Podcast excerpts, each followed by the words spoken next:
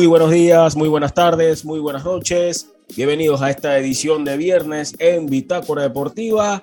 Ya acercándonos, o más bien están entrando ya en el inicio de un nuevo fin de semana, con una semana deportiva que estuvo bastante movidita, con informaciones eh, a todo dar que se generaron en distintas disciplinas, así también como en distintos, eh, distintas áreas, distintas regiones, mucha información que se generó y también previo a lo que será un fin de semana con muchísima actividad deportiva. Samuel Macolín, quien les habla, hoy en compañía de JC Soto. ¿Cómo estás, JC?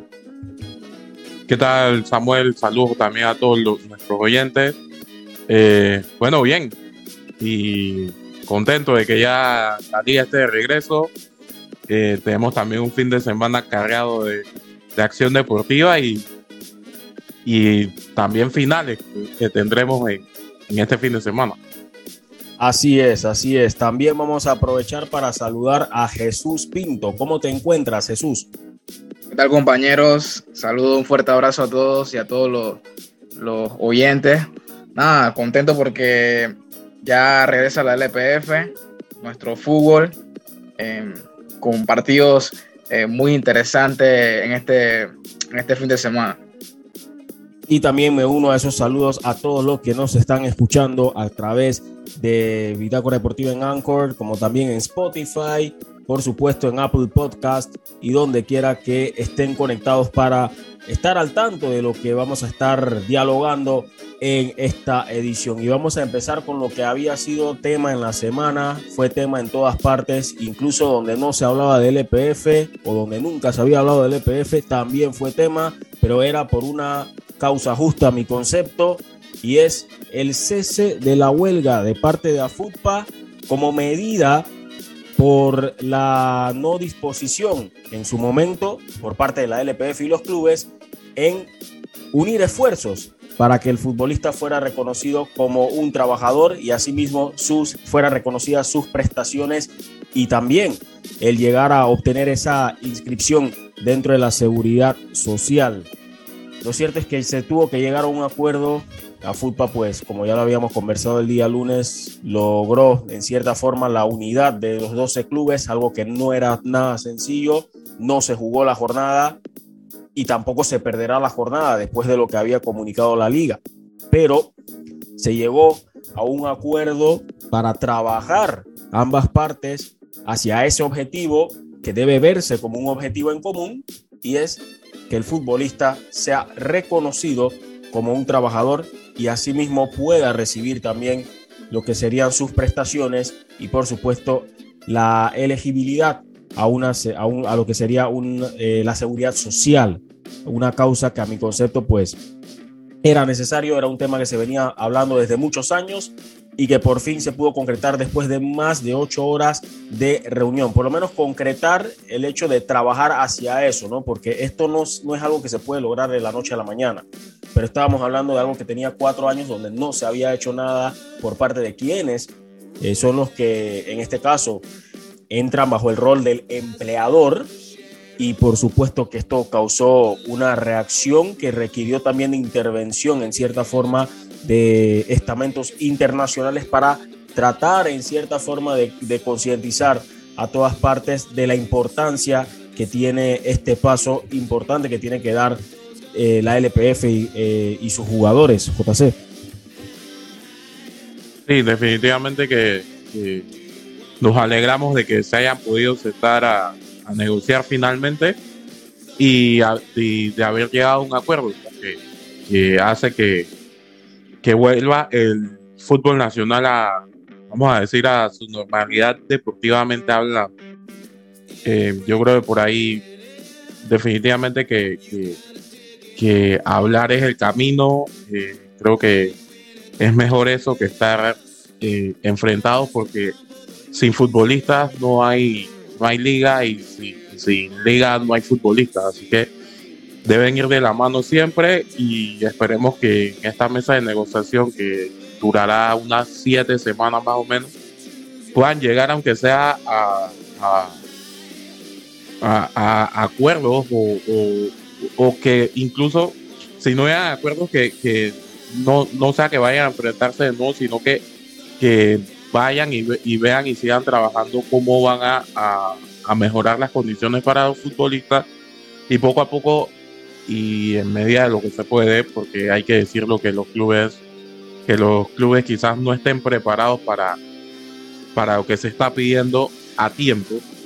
Eh, creo que por ahí ver cómo se, se, se, va arreglando todo para que todos puedan eh, como quien dice, ir de la mano hacia lo que es el profesionalismo total del fútbol nacional. Diría que construir un puente, ambas partes tienen que trabajar de la mano para construir ese puente que los ayude a llegar a este, a este importante paso, un paso que yo no lo veo solamente en pro del fútbol, sino que puede también causar un impacto positivo en las principales ligas deportivas profesionales del país. Porque ya empezamos a ver también algunos movimientos, ah, comienzan a agitarse también eh, algunas otras ligas a nivel de deportes eh, colectivos, donde también empiezan a levantar su voz poco a poco, o por lo menos eh, fomentar ese acercamiento de decir, en algún momento vamos a tener que, tocar temas parecidos.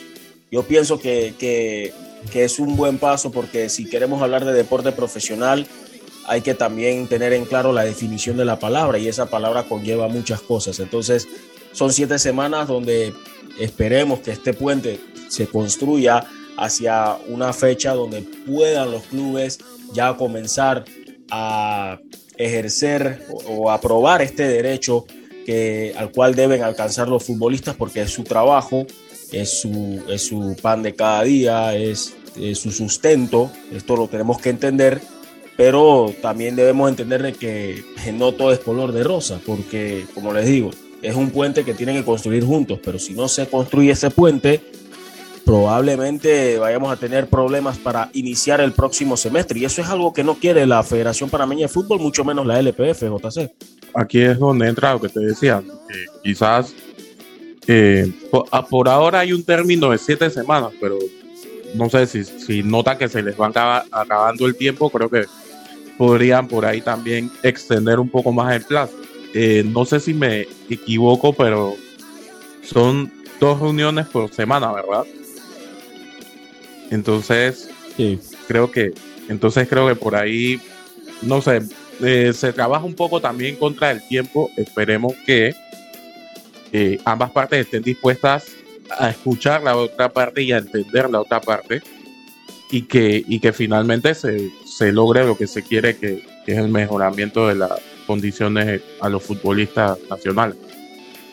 Coincido, coincido. Debe, debe verse de esa forma. Y lo importante, Jesús, es que también en esta reunión se acordó proteger al futbolista.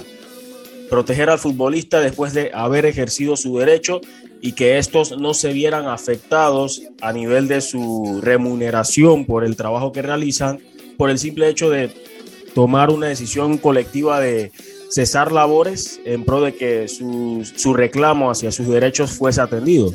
Creo que eh, está en su derecho eh, reclamar eh, su, su, parte, ¿no? Porque al fin, al fin y al cabo el futbolista es el actor principal del fútbol, ¿no?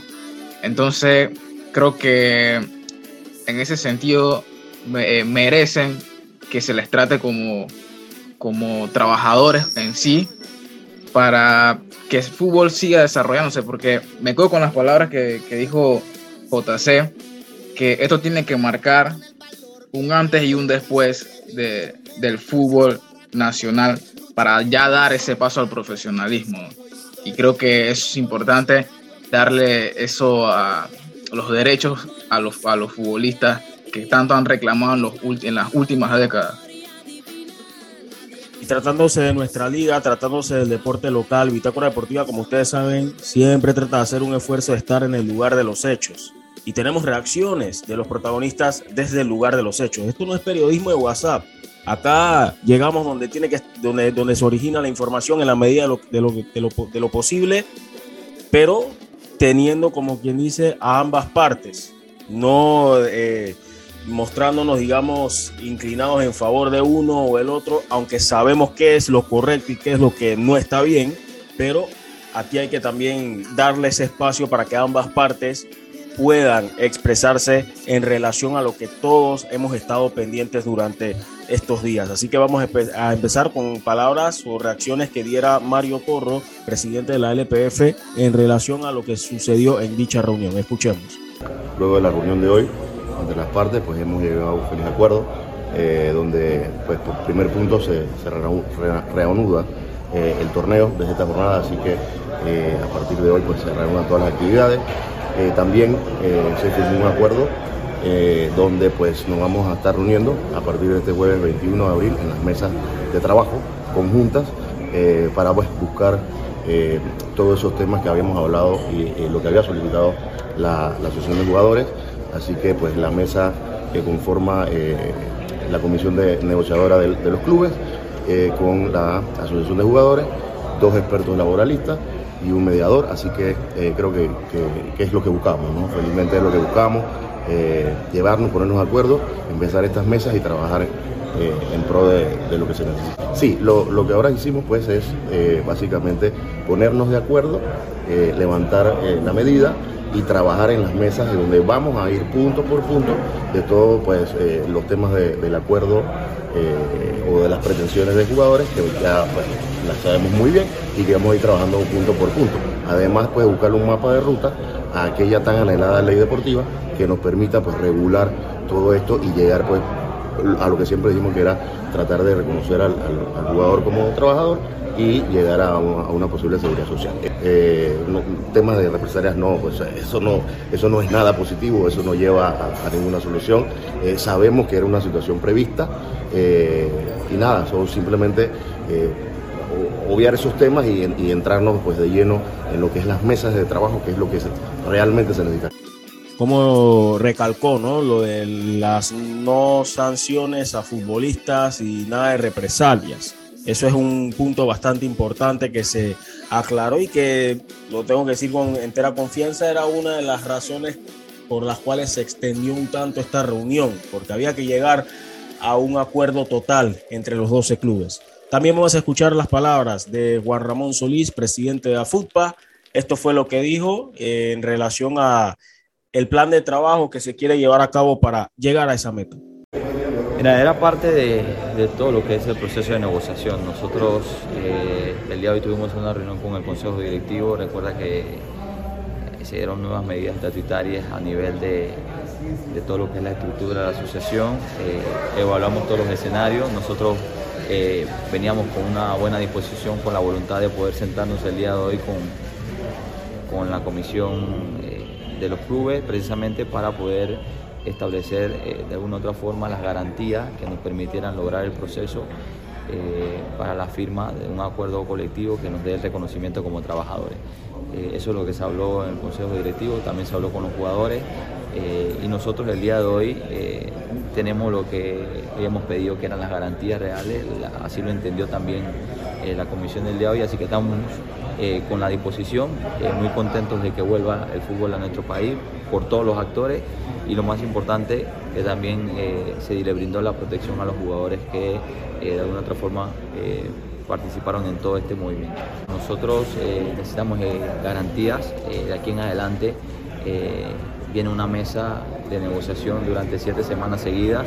Eh, la idea es que cada semana podamos adelantar la mayor cantidad de puntos posibles sobre todo lo que es el acuerdo colectivo y de ahí eh, establecer un cronograma con una fecha que nos permita ajustarnos a las pretensiones de nosotros y también a la realidad de los clubes para que podamos lograr el régimen especial que requiere el futbolista en nuestro país. Era muy importante para nosotros eh, poder tener esa garantía, de poder tener esa negociación, porque sabíamos que teníamos que pasar todavía por un proceso eh, de mesa de trabajo que no habíamos tenido anteriormente. Por lo tanto, yo creo que es muy importante para nosotros eh, la posición en la que nos encontramos hoy. Eh, los clubes también lo han entendido y vamos a trabajar de la mano con ellos. Nosotros siempre hemos expresado eso, que nosotros tenemos que trabajar de la mano también para que otros actores que puedan ayudar a que la industria del fútbol o el deporte en nuestro país pueda tener el valor y así poder crecer todos juntos. Bueno, ya terminó la huelga, así que eso significa que tendremos fútbol y hay que hablar sobre la jornada 13. Así es, la jornada 13 porque además de que había sido modificada en cuanto a la fecha y los días de partido, Lo cierto es que tenemos encuentros interesantes para esta jornada 13 y donde los equipos, digamos que tuvieron dos semanas de entrenamiento para pulir algunos detalles y llegar más fuertes, más decididos para, en el caso de algunos, empezar a enderezar ese camino ya en una situación de extrema urgencia y en el caso de otros, quizás irse alejando ¿no? de ese pelotón. Empezamos con lo que sucederá este viernes, porque Alianza recibe al Tauro en el Rommel Fernández. Partido interesante y donde la afición, digamos, del Tauro, pues regresa al Rommel Fernández, pero en esta oportunidad en calidad de visitante, Jesús. Un partido que tiene quizás un sabor a, a playoffs, ya desde ya, ¿no? Dos, dos equipos que, que, han tenido esa constancia, en que andan muy bien. Eh, en la tabla, arriba, arriba en la tabla, peleando puestos importantes.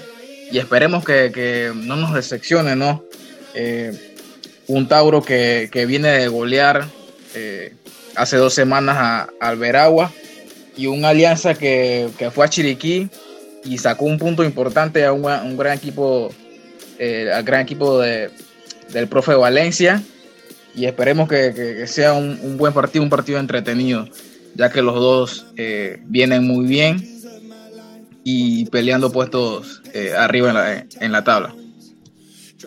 Ese es el caso de dos equipos que están en zonas de clasificación, uno que quiere recuperar el liderato y el otro que no quiere resbalarse porque muy cerca podría aprovecharlo el Plaza Amador o, y por qué no el propio Potros del Este que ya le estuvo pisando los talones al Tauro en su momento. Otro de los encuentros que se estará disputando en esta oportunidad en el estadio del complejo deportivo Rafael Rodríguez en Atalaya el Veraguas United, que no ha ganado desde la fecha 1, recibe al equipo que está sufriendo empatitis, Herrera FC. Necesita ganar el Herrera porque se le puede complicar el asunto en la lucha por los playoffs, JC.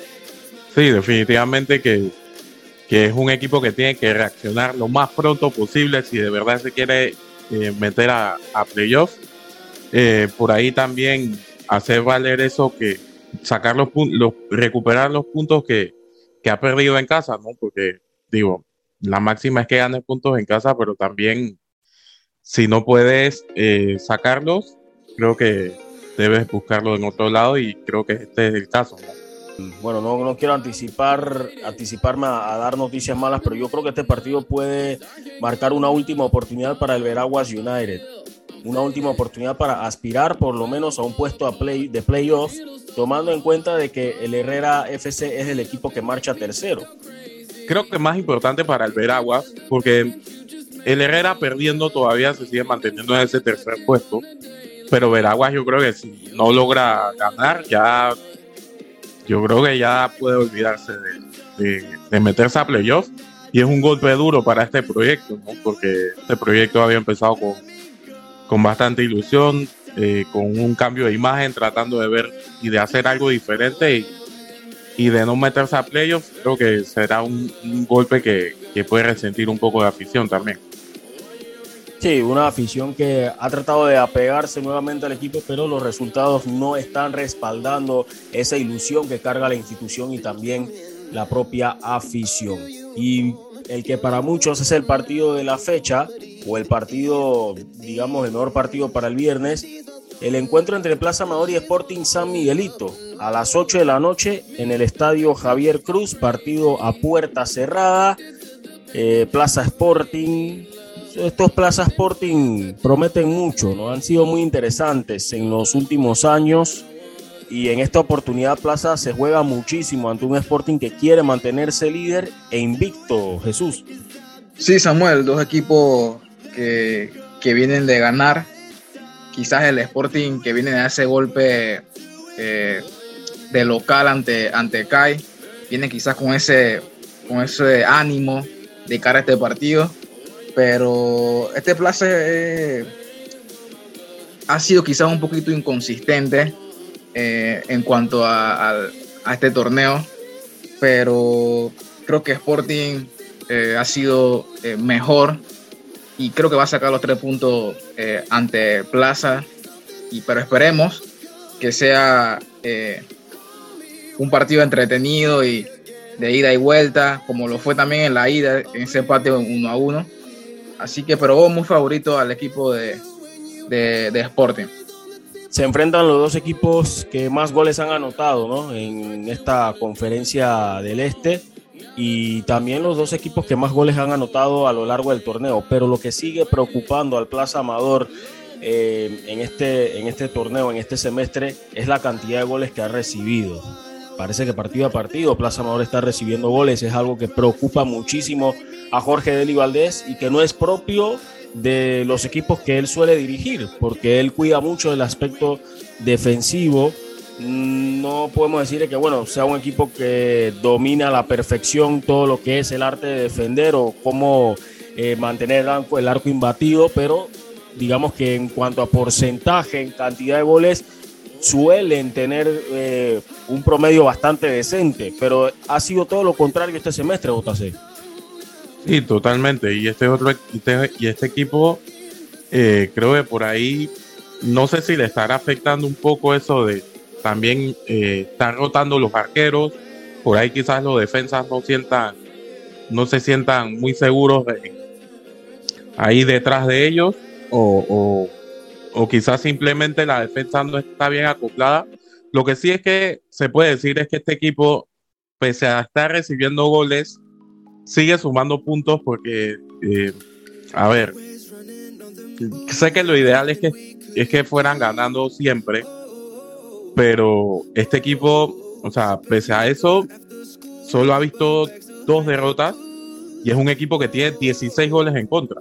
Creo que es, eh, no sé si, si decir curioso, pero, o sea, un equipo con 16 goles en contra, básicamente creo que en otros lados eh, se podría ver en, la parte baja de la tabla y este equipo está con bastantes posibilidades de meterse a playoff. Así que creo que por ahí también es, es parte del trabajo que se ha hecho eh, para poder sacar los resultados o sumar puntos.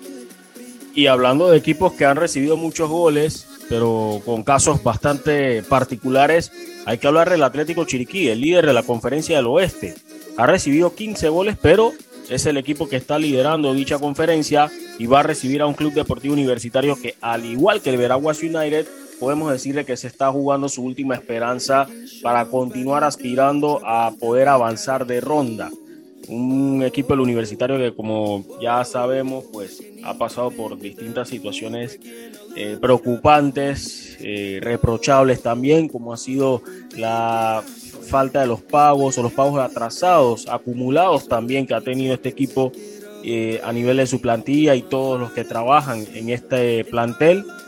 por ahí escuché de que uno de los motivos principales que estaba obstaculizando la posibilidad de que este de que de darle una estabilidad al club deportivo universitario pues ya se dio y es el hecho de que parte de la junta directiva eh, no estuviera o no continuara dentro de, de la base preliminar en la que se componía este convenio o esta unión, esta fusión entre Universidad Latina, Club Deportivo Centenario y Chorrillo FC, para lo que es hoy en día Club Deportivo Universitario.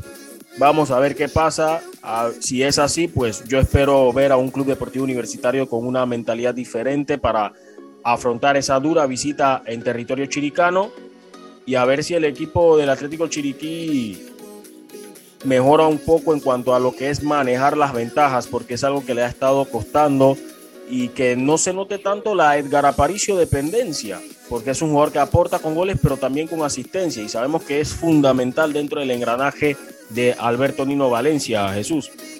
Creo que eh, tienen esa dependencia un poco de, de Edgar Aparicio, pero igual creo que se enfrentan a un equipo que en lo personal creo que estricta, en lo, estrictamente futbolito, futbolísticamente eh, es el que peor ha jugado en mi concepto. Bueno.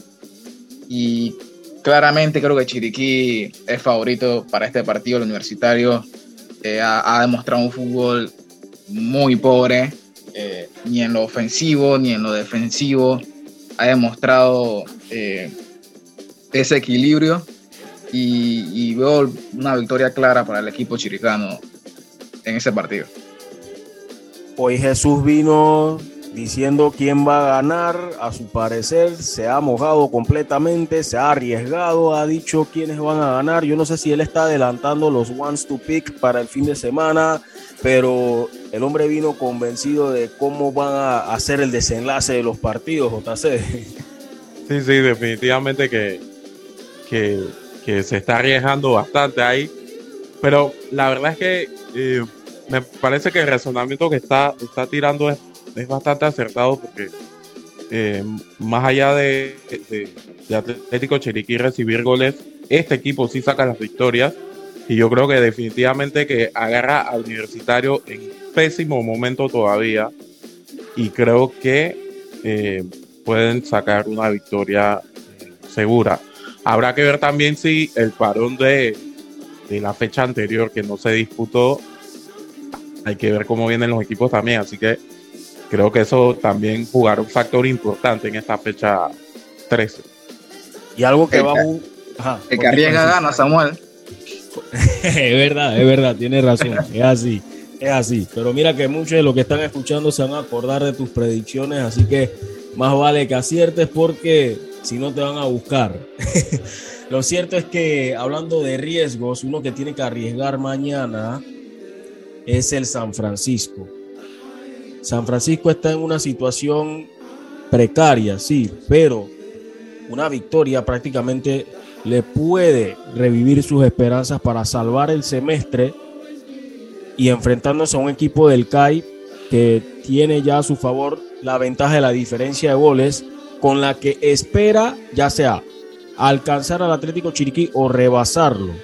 Y en un derby donde tiene asuntos pendientes, porque recordemos que el San Francisco en el partido que mejor recuerdo le tiene a la, eh, tiene la afición, eh, en este caso la afición del, equipo Monje, derrotó al equipo del CAI convincentemente por 2 a 0 y en ese periodo, en ese momento, en esa segunda fecha, todos pensábamos que ya las cosas habían cambiado con el San Francisco Fútbol Club, pero hemos visto los resultados eh, que se dieron después de dicho partido y han sido más de lo mismo con este San Francisco a diferencia o comparándolo más bien con el San Francisco de los torneos anteriores.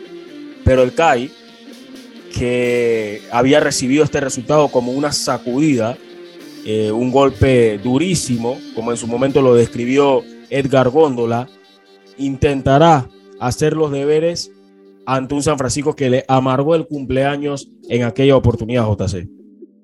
Sí, de verdad que que no recordaba que lo había hecho en su cumpleaños, así que por ahí el Club Atlético Independiente puede venir a buscar venganza y ya definitivamente dejar a, San Francisco prácticamente desahuciado en este torneo y, ver si lo deja también al fondo de la tabla general ya del todo.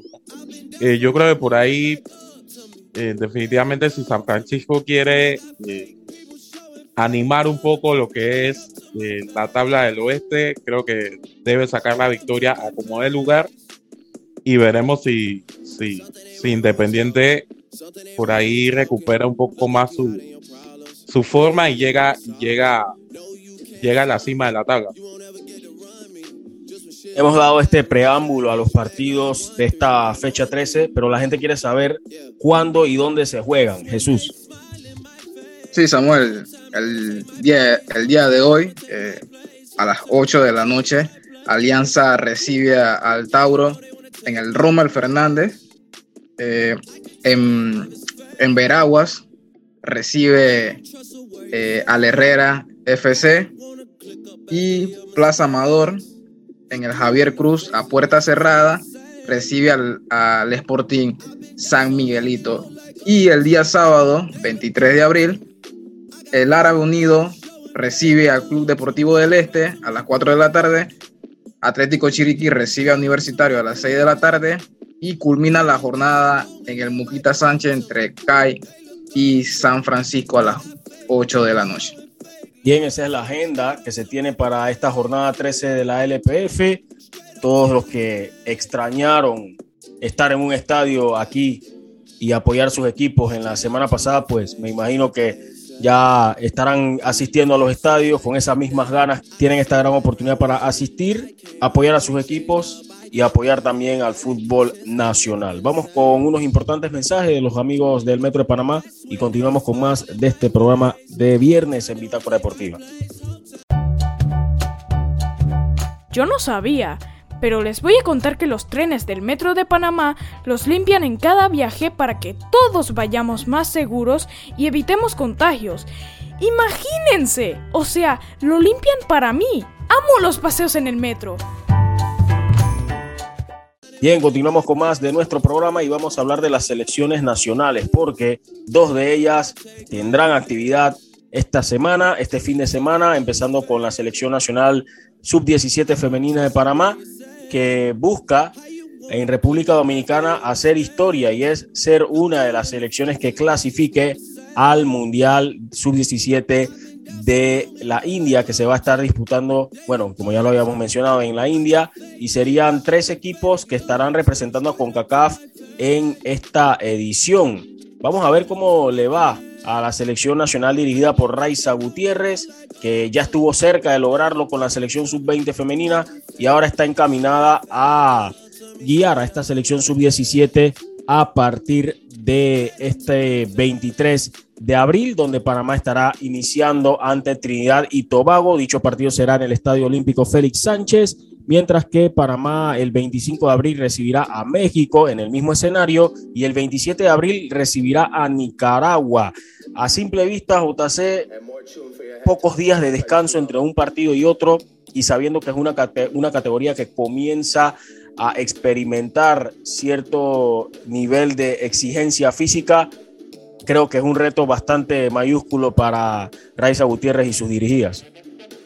Sí, definitivamente que, es, un, es, un, es un reto bastante grande para, para estas chicas y también para, para la seleccionadora, porque eh, va a tener que lidiar con todo esto de, cansancio entre partidos, al ser los partidos muy pegados, también con lo que es la mente de, la, de las jugadoras, quizás tengan jugadoras que, hayan viajado poco y todo esto, eh, sabes, no, todo esto fue un papel importante dentro de una concentración. Así que yo creo que por ahí es bastante el trabajo que se va a tener que hacer en estos días allá en República Dominicana, pero esperemos que les vaya bien. Yo creo que, el grupo que ha tocado es un grupo, eh, creo que debo decir, bastante eh, parejo para mí y creo que, que, podemos esperar que, buenos resultados para muchachos. Vamos a escuchar breves palabras de Raiza Gutiérrez, directora técnica de la Selección Nacional Femenina de Panamá. Eh, bueno, el objetivo siempre ha estado claro de que me nombraron como técnica de la Selección Sub-17. El objetivo es ir paso a paso, ¿no? Paso a paso y, y siempre pensando en lo que es el Mundial. Igual este es un equipo de niñas que, que tienen una gran ilusión, eh, dar el nombre del país en alto y, paso a paso y, haciendo las cosas de la mejor manera. bueno, la preparación ha sido una preparación buena ya que el equipo venía trabajando desde hace casi dos meses. Eh, desde que yo agarré el equipo ya el equipo tenía casi un mes de la preparación. Eh, igual tuve una conversación con el preparador físico y ahí hicimos un trabajo de a mano, de lo físico y lo técnico táctico. Bueno, sí, sabemos que, que, es un torneo bastante difícil, ¿no? Pero creo que nosotros tenemos un gran grupo para mantener una gran selección donde puede eh, hacer las cosas bien y por qué no llegar a la semifinal y, robar un cupo para la final. Eh, bueno, yo siempre, de muy pequeña, siempre tuve esa ilusión ¿no? de enseñar a las chicas lo que yo en un tiempo eh, he aprendido. Creo que el equipo ha mejorado muchísimo en su forma de jugar. Eh, ya tratamos de jugar tanto a los balones largos. Ahora eh, Panamá se caracteriza, se caracteriza perdón, por un equipo muy ordenado en todas sus líneas y así lo, lo queremos hacer igual con esta sub-17 y, sé que vamos a dejar Bueno, sí he tenido la oportunidad de ver al equipo de México en su partido de preparación, al igual el equipo de Nicaragua, el que no he podido ver casi nada en el equipo eh, de Trinidad, pero nosotros sabemos cuáles son las características de ese equipo. Es un equipo muy fuerte, un equipo muy rápido, al igual que nosotros. Y, y nada, prepararnos para ese primer partido, para llevarlo de la mejor manera. Bueno, lo más difícil para mí eh, ha sido que no tenemos liga para esa categoría de, esa categoría de chicas. pero creo que son niñas que, que vienen haciendo la cosa muy bien en los equipos que han estado. Creo que son niñas que al igual eh, tienen una ilusión, tienen un deseo siempre de, de, dar el nombre de este país muy en alto y son niñas que entrenamiento tras entrenamiento vienen haciendo la cosa muy bien para así lograr hacer un buen premundial. Fueron las palabras de la seleccionadora nacional sub-17 que tiene muchísimo tiempo trabajando con el fútbol panameño, no solamente en el fútbol femenino, sino que también ha trabajado en categorías formativas a nivel de la rama masculina. Mencionaba algo importante, Raiza Gutiérrez Jesús, y es que eh, hay una carencia que es, que es más que clara. No hay liga de esta categoría en Panamá y eso puede causar, eh, elevar la dificultad para adecuar a este colectivo para que pueda competir eh, de mejor forma ante estos rivales. Yo me imagino que no es el mismo, no es, el única, no es la única selección en la región con, este, con esta situación, pero dado el tipo de torneo que va a estar afrontando Panamá, el tipo de exigencia que van a tener estas chicas, pues eh, sin duda que eso dificulta aún más las cosas al momento de querer competir en un escenario como este. Sí, creo que cuesta, cuesta mucho más. Eh, es evidente también que, que las chicas no están, eh, eh, por su edad, lógicamente no, están acostumbrados a este tipo de partido, a este tipo de, de fuego. Pero igual creo que en ese sentido, por ejemplo, en el grupo creo que México, México quizá tiene esa ventaja así. Pero entre Nicaragua y Trinidad creo que está esa, esa paridad en esa parte de, en cuanto a, ligas y demás. Pero veremos cómo, cómo eh, la entrenadora administra su equipo, ¿no? Eh, ya que también, como lo mencionó JC, eh, son partidos muy, con calendarios muy pegados, con fechas muy pegadas, y el cansancio les puede jugar un factor a estas chicas que no están acostumbradas a, partidos tan seguidos. Estuviste en uno de los entrenamientos, eh, Jesús, ¿qué pudiste notar en ese, en ese pequeño espacio que se les permitió a los medios sobre el trabajo que está realizando Raiza Gutiérrez con estas chicas? Sí, creo, creo que entrenaron mucho lo que es el, el juego rápido, ¿no?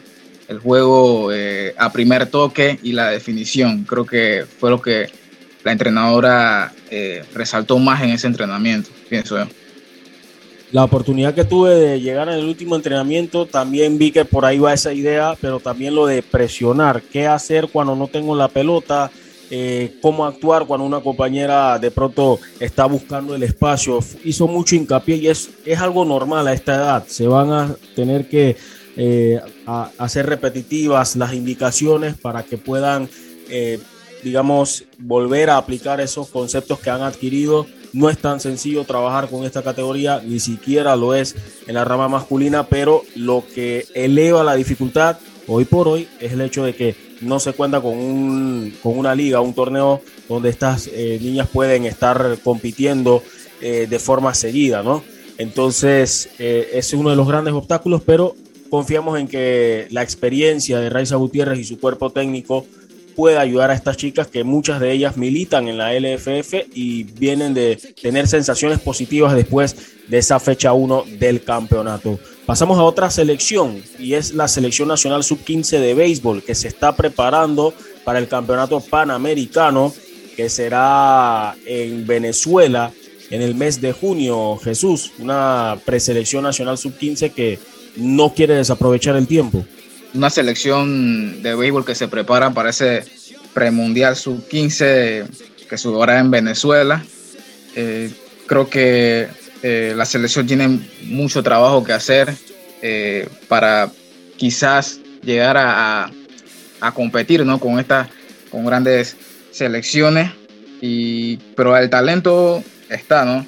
es lo importante para Panamá que hay muchachos con muy, muy buen talento que pueden destacar eh, para Panamá en, este premundial, ¿no? Sí, el equipo ha hecho su primer interescuadras en esta, en esta semana, lo hizo en el estadio del el estadio Wow, se me enredaron los cables acá. El estadio José Antonio Remón Cantera en Agua Dulce. Van a continuar su entrenamiento este fin de semana y a partir de la otra semana, escuchen bien, van a tener fogueos contra novenas del campeonato mayor que estará próximamente iniciando este 20 de mayo. Así que buen fogueo va a tener esta selección sub-15 de béisbol dirigida por Audes de León y que tiene a Andy Hernández como coach de lanzadores. Eh, Panamá que estará compitiendo, reitero, a partir del próximo 2 de junio en Venezuela, buscando tener la oportunidad de representar a Latinoamérica eh, en ese, bueno, no, no es el caso de las pequeñas ligas, perdón, pero buscando lo que sería esa clasificación al Campeonato Mundial eh, Sub-15, esta selección nacional que está preparándose para este premundial que tendrá finalidad el 12 de junio. Así que todo inicia el 2 y estará terminando el 12 de junio. Vamos a escuchar palabras del manager Audes de León después de esta primera semana de trabajo.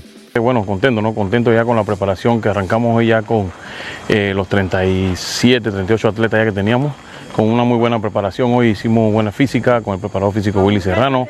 Hoy estamos muy bien, estamos en el área lo que es bateo, hicimos ya defensa, preparando el equipo, ¿no? Preparando el equipo en sí con el primer día de entrenamiento que estamos muy satisfechos con la preparación que se ha hecho en el día de hoy. Eh, hemos visto muy buena calidad de atletas, es lo importante, hay un buen, buen elemento de atleta para sacar un buen equipo. Sabemos que tenemos el material, solamente quedamos es trabajar. Bueno, nosotros buscamos preparar un buen equipo, eh, pelear en la clasificación, que es lo que vamos a buscar. El objetivo de nosotros no es solamente clasificación, el objetivo de nosotros es buscar la medalla, que es lo que tenemos, pues buscarla y sabemos que tenemos un gran equipo. Tenemos mucho más que compartir, mucho más que contarles, pero vamos primero con este importante mensaje de los amigos del Metro de Panamá y continuamos con este viernes en Bitácora Deportiva. Mamá, iba a abrir mi chocolate antes de llegar a la estación del metro, pero mejor me espero porque no se permite consumir alimentos ni bebidas en las instalaciones. Claro, eso mantiene todo más limpio y bonito. Me encanta pasear en el metro de Panamá.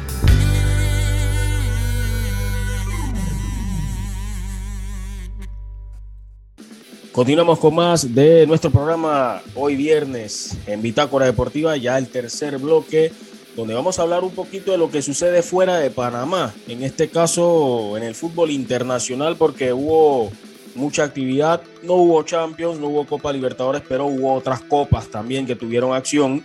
Y empezamos con la Copa Italia, Jesús, porque ya tenemos finalistas, y hubo su par de resultados ahí que de pronto algunos no esperaban por el margen de diferencia entre uno y otro equipo.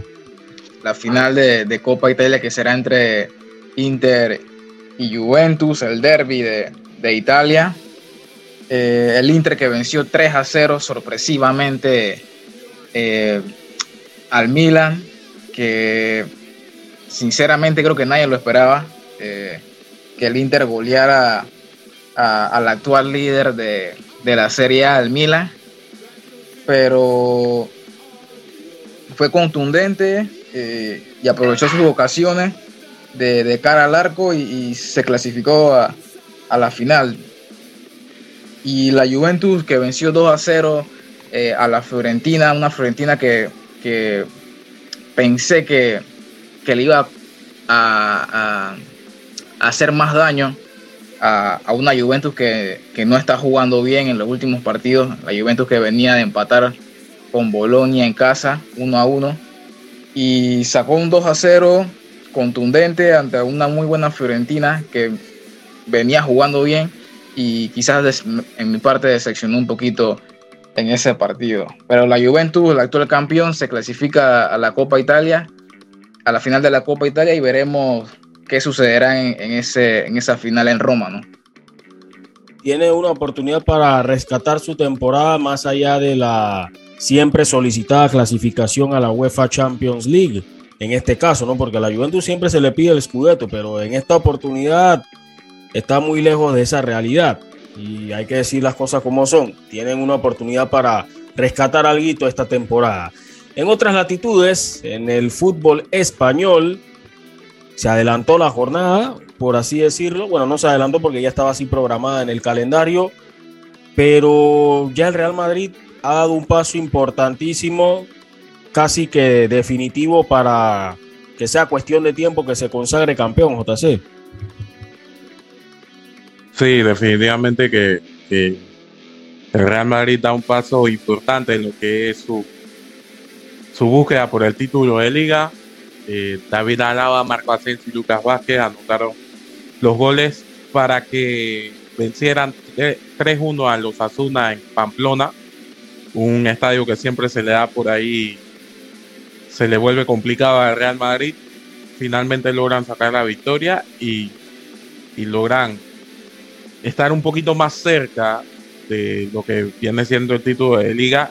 Esperaban quizás que el día de ayer el Fútbol Club Barcelona tropezara con la, Real Sociedad, pero el gol de Pierre-Emerick Aubameyang al minuto 11 le dio la victoria al Barcelona en Anoeta, así que todavía sigue esa diferencia, esa diferencia corta, pues, del Barcelona sobre, del Real Madrid sobre el, el Barcelona y le impide, le impide eh, coronarse campeón este fin de semana. Eh, luego les voy a explicar un poco por qué sería este fin de semana. Pero repasando los resultados de la liga, eh, el Mallorca le ganó 2-1 al Alavés, el Betis perdió 0-1 ante el Elche. Ya para mí el Betis se despide de lo que es la lucha por la Champions League. El Villarreal le ganó al Valencia. El Atlético de Madrid empató 0-0 con el Granada. Bastante criticado el Cholo una vez más. Llegó El bien Cel- Caranca. Sí, sí, sí, sacando puntos una vez. El Celta de Vigo eh, perdió 0-2 ante el Getafe. El Español perdió 0-1 ante el Rayo Vallecano.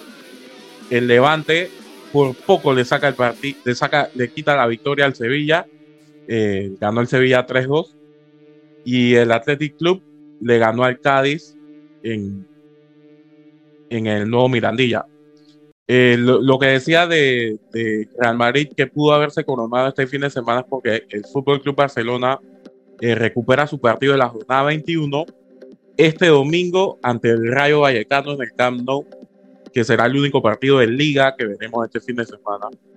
Porque, eh, y ya lo veo aquí mismo Samuel, eh, tenemos la final de Copa del Rey el día sábado entre Real Betis y Valencia, que ambos vienen de derrota en esta jornada liguera, eh, donde vimos también a Bordalás quejarse por haber tenido que jugar el día miércoles, y vimos a, a un Pellegrini por ahí que intentó calentar un poco las cosas, tú sabes, diciendo lo de siempre de los equipos de Bordalás que no juegan como a la gente le gustaría que se jugara el fútbol, pero al final da los resultados, así que tenemos una, una final un poco calientita ya entre, estos equipos.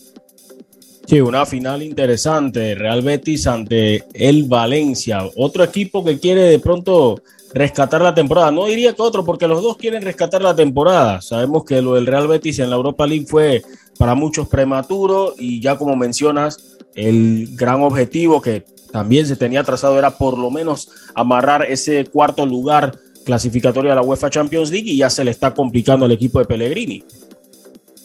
Sí, y, para clasificar también a, Europa lo puedes hacer vía, vía Copa del Rey, así que es importante para los dos equipos, importante también para, creo que es un poquito más importante para el proyecto Bordalás, porque me parece que lo, lo puede usar también para callar bocas, porque yo creo que por ahí ha sido bastante criticado su forma de juego, empezó muy bien la temporada, pero al final se ha ido un poco como diluyendo por ahí y encima también tiene un par de jugadores que se le va a ir a, final de temporada, así que creo que es un poquito más importante para los de Valencia.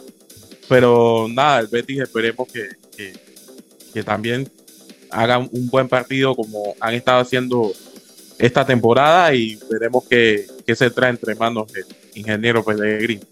Qué buen escenario, ¿no? La cartuja para esta final. Eh, bonito, bonita oportunidad para dividir ese estadio con dos, dos grandes aficiones.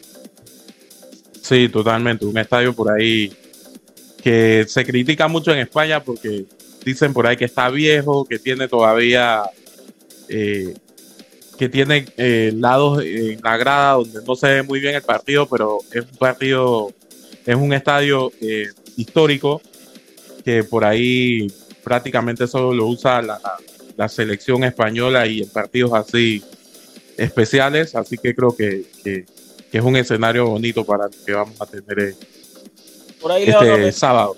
Por ahí le van a meter mano y va, va a ser un Wembley. Esperemos. Bueno, hablando de otras latitudes, otras ligas, en la Liga ONE también parece que ya todo está definido. El Paris Saint Germain está próximo a recuperar el título liguero y a convertirse en el más laureado del fútbol francés. Después de golear 3 por 0 a Lange con los tantos de Kylian Mbappé, Sergio Ramos, mira tú, Sergio Ramos anotando, y Marquinhos para la victoria del PSG, pero el Olympique Marseille no se dejó, ganó con dos penales anotados por Dimitri Payet, que está tocando las puertas a la selección para, digamos, ya pensar en el cierre de su carrera.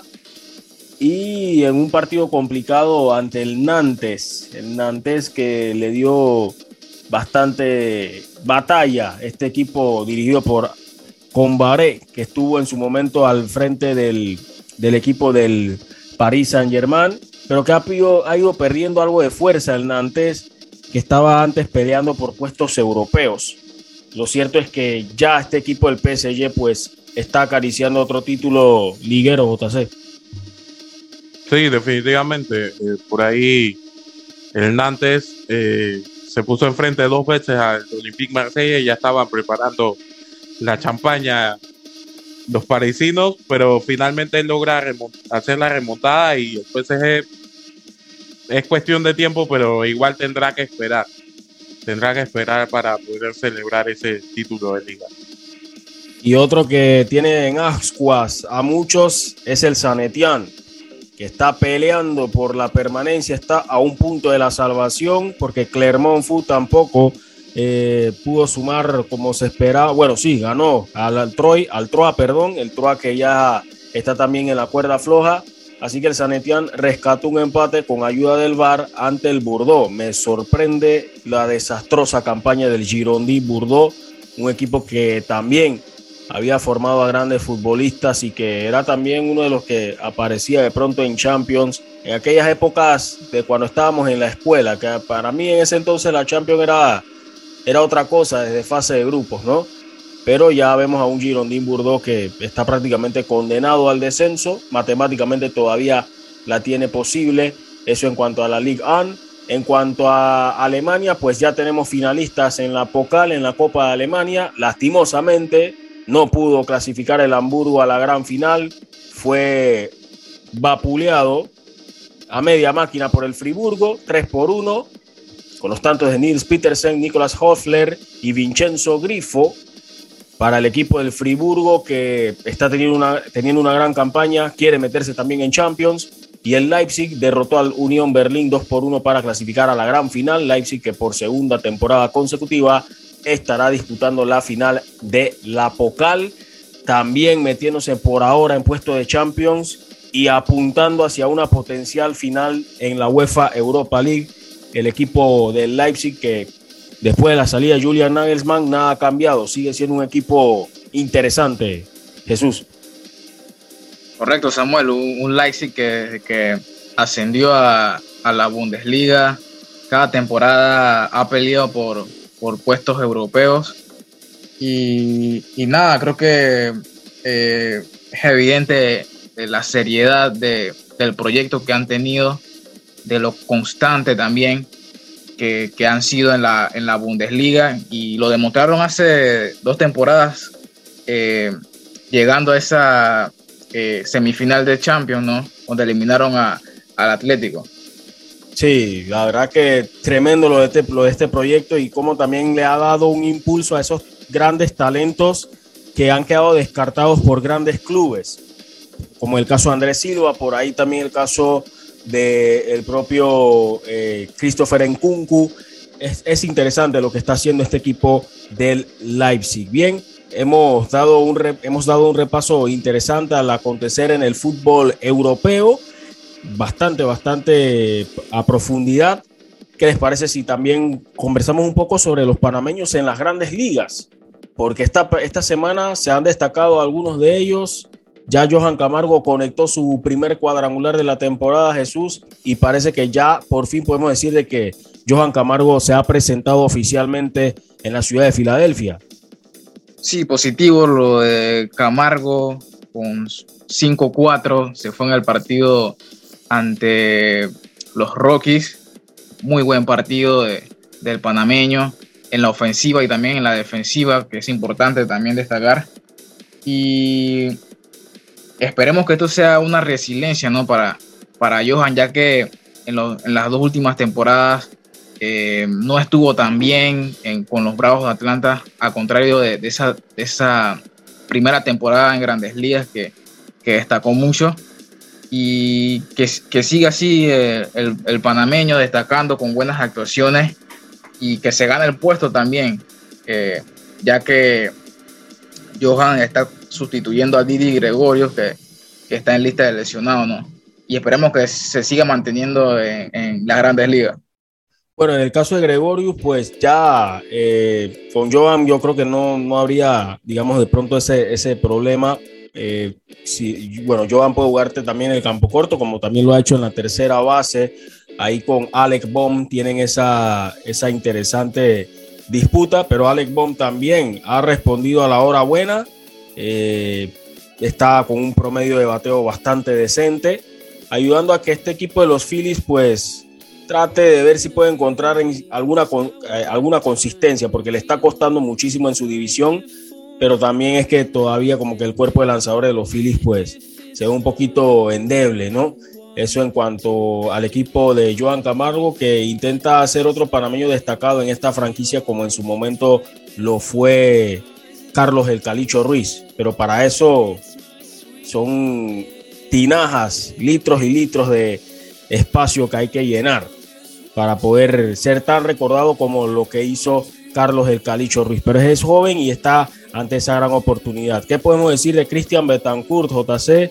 que con los Oakland Athletics, pues se ha ganado esa oportunidad y no la ha desaprovechado. Hacemos énfasis en eso porque ha estado en los momentos importantes de los partidos con este equipo de los Oakland Athletics. Sí, definitivamente eh, que es importante para él, importante su rendimiento y aporte al equipo, incluso ganándose su puesto, no dentro de dentro del roster de, de 40 jugadores para el equipo de Oakland.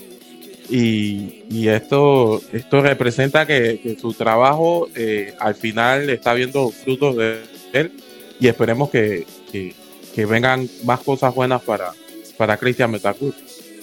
Betancourt que ha jugado tanto en la primera base como bateador designado y bueno, también como catcher, estuvo como receptor y en estos días estuvo en los highlights porque puso fuera nada más y nada menos que a Cedric Mullins. Cedric Mullins que había sido, em, si no me equivoco, el líder en bases robadas en la temporada pasada. Así que ahí está demostrando que también a la defensiva tiene para aportar y muchísimo. Eso en cuanto a los Oakland Athletics y Christian Betancourt. Por ahí Edmundo Sosa pues no ha vuelto a tener actividad eh, con los St. Louis Cardinals. En esta semana ha sido poca la participación de Edmundo Sosa con los Cardinals, así que esperemos a ver cómo, cómo le va en los próximos días. Eh, ya se estrenó también el panameño Javi Guerra con los Tampa Bay Rays ahí viendo para ver si puede tener una mejor salida o, una, un mejor relevo, a diferencia de lo que fue ese partido. Y uno que consiguió su primera victoria fue Justin Lawrence en días pasados y está teniendo un arranque interesante, por lo menos para el hold quizás para, para setup, porque tiene una era debajo de 1.70. En, en seis partidos ha lanzado siete entradas y eso dice mucho de, la mejoría que ha tenido este Justin Lawrence con el equipo de los Colorado Rockies. Vamos a ver cómo le termina yendo en lo que resta de la temporada a Justin Lawrence. Eh, Pablo Espino también está cumpliendo su trabajo, su rol dentro del bullpen de los Washington Nationals. Washington Nationals que están teniendo un inicio bastante rough en esta temporada.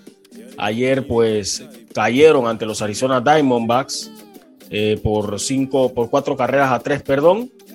Pero ahí está Pablo Espino tratando de aportar dentro de lo que es el trabajo de bullpen con el equipo de los Washington Nationals, recordando que en la temporada pasada estaba como uno de los abridores, Pablo Espino, y ahora está con este rol de eh, dentro del bullpen y está bajando esa ERA, ahora está en 4.91, ese promedio de carreras limpias después de una entrada lanzada en eh, días pasados, precisamente ante los Arizona Diamondbacks. También vamos a estar pendientes sobre cómo evoluciona Jonathan Arauz, que está en la lista de contagios por COVID-19 dentro de los Boston Red Sox, quienes también anunciaron que el manager Alex Cora está con COVID-19.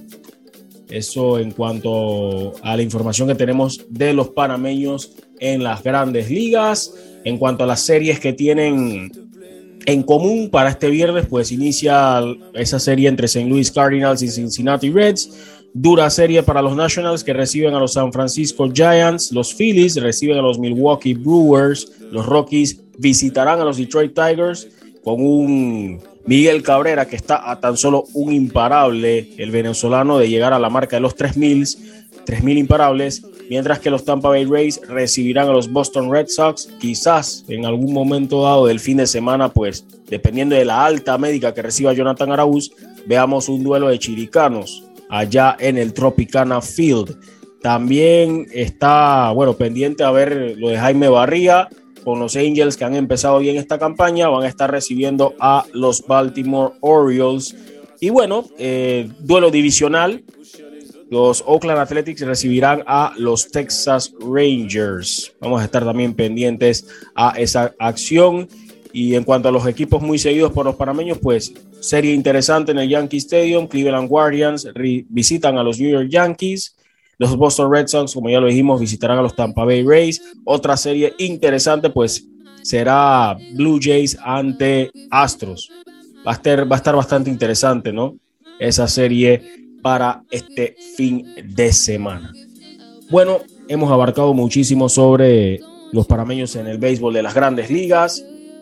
Hay que hablar un poquito sobre la NBA, JC, porque parece que las series podrían verse, algunas series podrían sufrir cambios inesperados por algunas bajas de peso. Hay bajas nuevas y, bajas que se extienden, ¿no? Por ahí Luka Doncic eh, se ha perdido el juego 3 de la, de la serie ante Jazz eh, debido al problema que lo aqueja sobre la, la distensión de, de la pantorrilla. Eh, no sé, yo creo que, por ahí se esperaba que pudiera jugar el juego 2.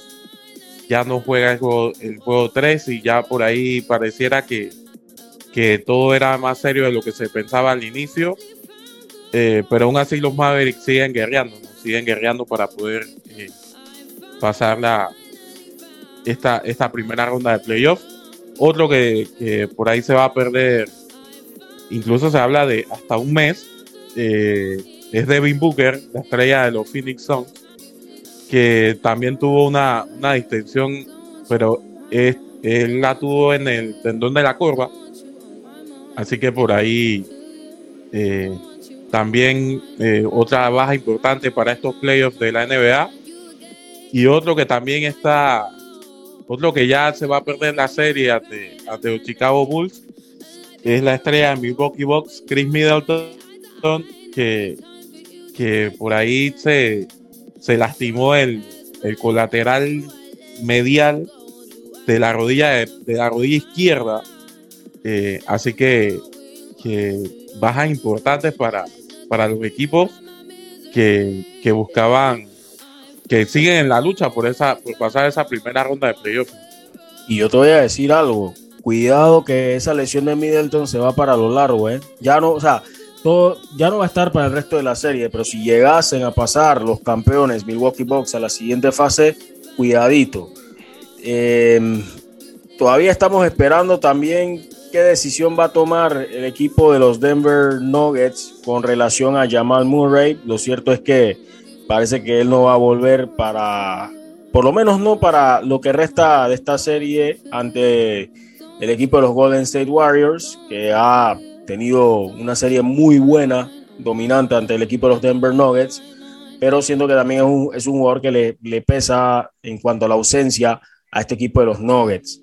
Y bien, en el caso, por lo menos de, de lo que menciona de los Phoenix Suns, pues que hoy, por cierto, van a tener ese partido ante los New Orleans Pelicans, ahora en New Orleans, a ver cómo, cómo se, se comporta el equipo sin, sin Devin Booker, que es uno de los principales productores ofensivos dentro de este equipo, sabiendo que la mente suele ser dentro de la estrategia eh, Chris Paul y bueno, lo de Andre Ayton, que es un jugador también importantísimo para este equipo, pero del otro lado también hay elementos de peso, el caso de CJ McCollum, por ahí también Brandon Ingram, así que interesante, ese partido pues será a las 8 y 30 de la noche, antes estará enfrentando a las 7 y 30 eh, el equipo de los Milwaukee Bucks ante los Chicago Bulls, y los, el Miami Heat a las 6 estará enfrentándose ante los Atlanta Hawks. Eso es en cuanto a la actividad de la NBA para este viernes. Usted recuerde que puede repasar los resultados y todo lo ocurrido a través de nuestra cuenta de Twitter, arroba Bitácora PMA, y también nuestra cuenta de Instagram, arroba Bitácora Deportiva. Ahí podrán ver lo que sucedió, parte resumida lo que sucedió en la acción de anoche en la NBA. Y bien, ya estamos en la parte final de nuestro programa de hoy, JC. Vamos con las ones to watch. ¿Cuáles serían tus ones to watch o cuál sería tu ones to watch para este fin de semana? Eh, bueno, yo creo que definitivamente voy a recomendar que, que se vean el Emilia Romagna Grand Prix, el regreso de la Fórmula 1 luego de una semana de, de para. Así que que se vean este fin de semana en los eventos que hay porque eh, regresa también la, la, clasificación por sprint. El día de hoy se corre la, la quali para setear los puestos para el sprint del día de mañana sábado y que luego da las posiciones para el Grand Prix del domingo que se correrá a las 8 de la mañana, panameña obviamente. Y para agregar al comentario de la Fórmula 1, Carlos Sainz renovó hasta el 2024 con Ferrari, así que se convierte, si no me equivoco, se convierte en el en el segundo piloto español con más tiempo de contrato con Ferrari y me parece que la diferencia es de que un año. Así que por ahí veremos cómo, cómo le sigue yendo a, a Carlos Sainz dentro del equipo, a ver si logra colocarse como el, el piloto con más, con más años corriendo para Ferrari. Lo veo ganando una carrera esta temporada. Lo veo ganando una carrera esta temporada Carlos Sainz. Sí, sí, yo creo que, que definitivamente los autos de Ferrari eh, están siendo muy superiores a, a sus rivales y, y, creo que tienen la posibilidad de ganar alguna carrera esta temporada. Jesús. Samuel. está bien, está bien, sí, sí, sí. Me, me, me pescaste ahí en esa. Estabas esperando ahí. Sí, sí. Bueno, de mi parte creo que este fin de semana hay duelos interesantes en, en la Serie A, duelos de entre, entre los romanos contra los de los de Milán.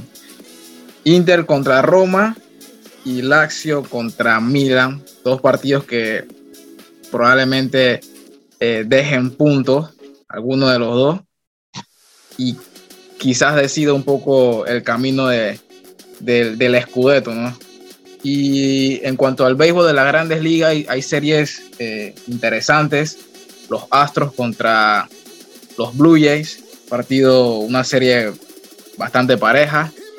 Y la de los Ángeles Dodgers contra San Diego Padres, un, una serie, creo que la, es la mejor serie de, este fin de semana en cuanto, en cuanto al béisbol. Dos equipos que, que van a pelear por esa división este año. Bueno, yo recomendaría lo siguiente para los que les gusta el fútbol inglés: Merseyside Derby, Liverpool ante Everton. A las 10 y 30 de la mañana será dicho partido el día domingo, donde Liverpool busca pues continuar tras la cacería del Manchester City que es el actual líder de la Premier League. El Manchester City pues va a tener partido antes, va a jugar antes que Liverpool, será el sábado ante el Watford. Eh, en otras latitudes de Klassiker, donde el Bayern Múnich tiene la oportunidad de proclamarse campeón, estará recibiendo al Borussia Dortmund en el Allianz Arena. Vamos a ver cómo se dará ese partido que seguramente será de altísima intensidad. Y voy a ir con una Once to Watch, pero para los que pueden llegar a personarse y presenciar ese evento. Y es nada más y nada menos que el Mini Ramp Street, la segunda válida de la Copa Skateboarding, que será en Chitré, allá en la placita desde las 9 de la mañana, con las categorías infantil, intermedia, femenina y avanzada. Así que para los que quieren hacer algo diferente en la mañana del domingo, si en caso tal no quieren ver la Premier League, pueden irse para allá y si están cerca de Chitré, pues disfrutar algo de adrenalina, pero sobre patinetas. Así que sigue también el deporte de las patinetas con muchísima actividad en nuestro país. Recordando que en meses pasados Panamá obtuvo un segundo lugar destacado a nivel centroamericano. Y antes de concluir, es momento de escuchar lo que nos, lo que nos tienen nuestros amigos de Big Fat Pigs con las Ones to Pick para todos los que van a armar su parlay para este fin de semana y van a meterle alguna apuesta ahí deportiva. De repente, bueno, no sé si habrán escuchado lo que dijo Jesús al inicio del programa y se quieren aventurar con la LPF. Bueno, allá ustedes. Lo cierto es que vamos a ver qué nos tiene Big Fat Picks en las Ones to Pick con distintas eh, opciones para que armen sus parlays. Escuchemos. Un saludo a todos los amigos que escuchan Bitácora Deportiva. Estos son los Ones to Pick de Big Pick para este fin de semana. Este fin de semana tenemos tres picks de fútbol europeo y dos picks de la postemporada de la NBA. Comenzamos en la Liga Española con el Barcelona Moneyline, en la Liga Francesa Mónaco doble oportunidad y en la Premier League el Tottenham doble oportunidad. Los dos picks de la NBA serían los Philadelphia 76ers Money Line y los Brooklyn Nets Money Line. Estos fueron los ones to pick de Big Fat Pick. Recordándoles seguirnos en nuestras redes sociales, arroba Big Fat Pick en Instagram para mayor información sobre nuestro paquete de apuestas. Tengan un excelente fin de semana y disfruten los partidos.